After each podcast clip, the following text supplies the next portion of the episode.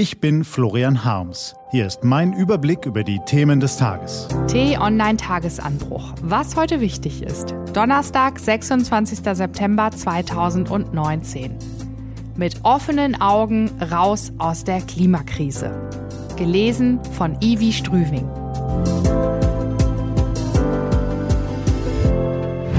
Was war? Wissenschaftler pflegen eine nüchterne Sprache. Keine Gelanden, keine Übertreibung.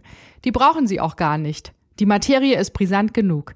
Der jüngste Bericht des Weltklimarats ist ein Alarmruf für die gesamte Menschheit und eine Ohrfeige für die Regierenden rund um den Globus. Viele Leute wollen es nicht mehr hören, aber die Realität zu leugnen macht sie nicht besser. Uns stehen katastrophale Zustände bevor. Nicht irgendwann, sondern in den kommenden Jahrzehnten. Aufgrund der menschengemachten Erderhitzung schmelzen die Gletscher und das Eis an den Polen schneller als gedacht. Der Anstieg der Meeresspiegel bedroht ab 2050 küstennahe Städte wie Hamburg, New York oder Amsterdam. Zugleich wächst die Zahl der Bewohner niedrig gelegener Küstengebiete bis Mitte des Jahrhunderts auf mehr als eine Milliarde. Vielen dieser Menschen werden ständige Zyklone, Hurricanes, Taifune und Überschwemmungen die Lebensgrundlage rauben. Der Bau von Deichen und Dämmen kann die Bedrohung zwar lindern, aber nicht bannen. Er wird hunderte Milliarden Dollar verschlingen. Wer zu Hause nicht mehr sicher ist, flieht. Die globalen Migrationsströme dürften stark zunehmen. Zugleich taut der Permafrost auf. Neben Quecksilber und anderen Giften werden enorme Mengen an Treibhausgas freigesetzt, was die Atmosphäre noch schneller erhitzt. Und auch das schreiben die Wissenschaftler den Politikern klipp und klar hinter die Ohren.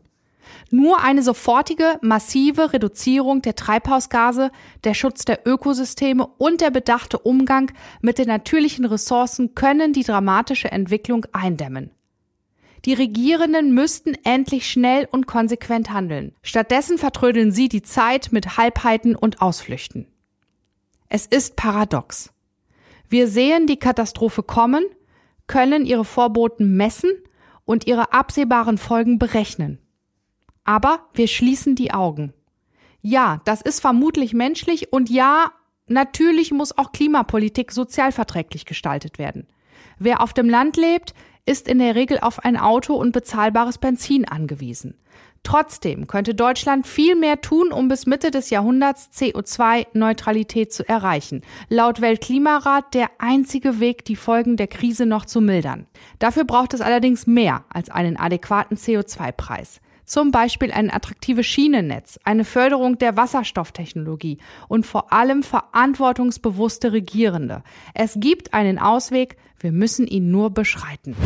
Was steht an? Nach den großen Demonstrationen zum UN-Klimagipfel werden die Fridays for Future Proteste diese Woche vergleichsweise bescheiden ausfallen. Aber sie machen weiter natürlich. Was wir zudem brauchen, sind Mondays for Today. Idealalter der Teilnehmer 60 plus. Die ältere Generation strotzt vor politischer Kraft. Das zeigt die Alterspyramide der Bundesrepublik. Diese und andere Nachrichten, Analysen, Interviews und Kolumnen gibt's den ganzen Tag auf t-online.de. Das war der T-Online Tagesanbruch vom 26. September 2019.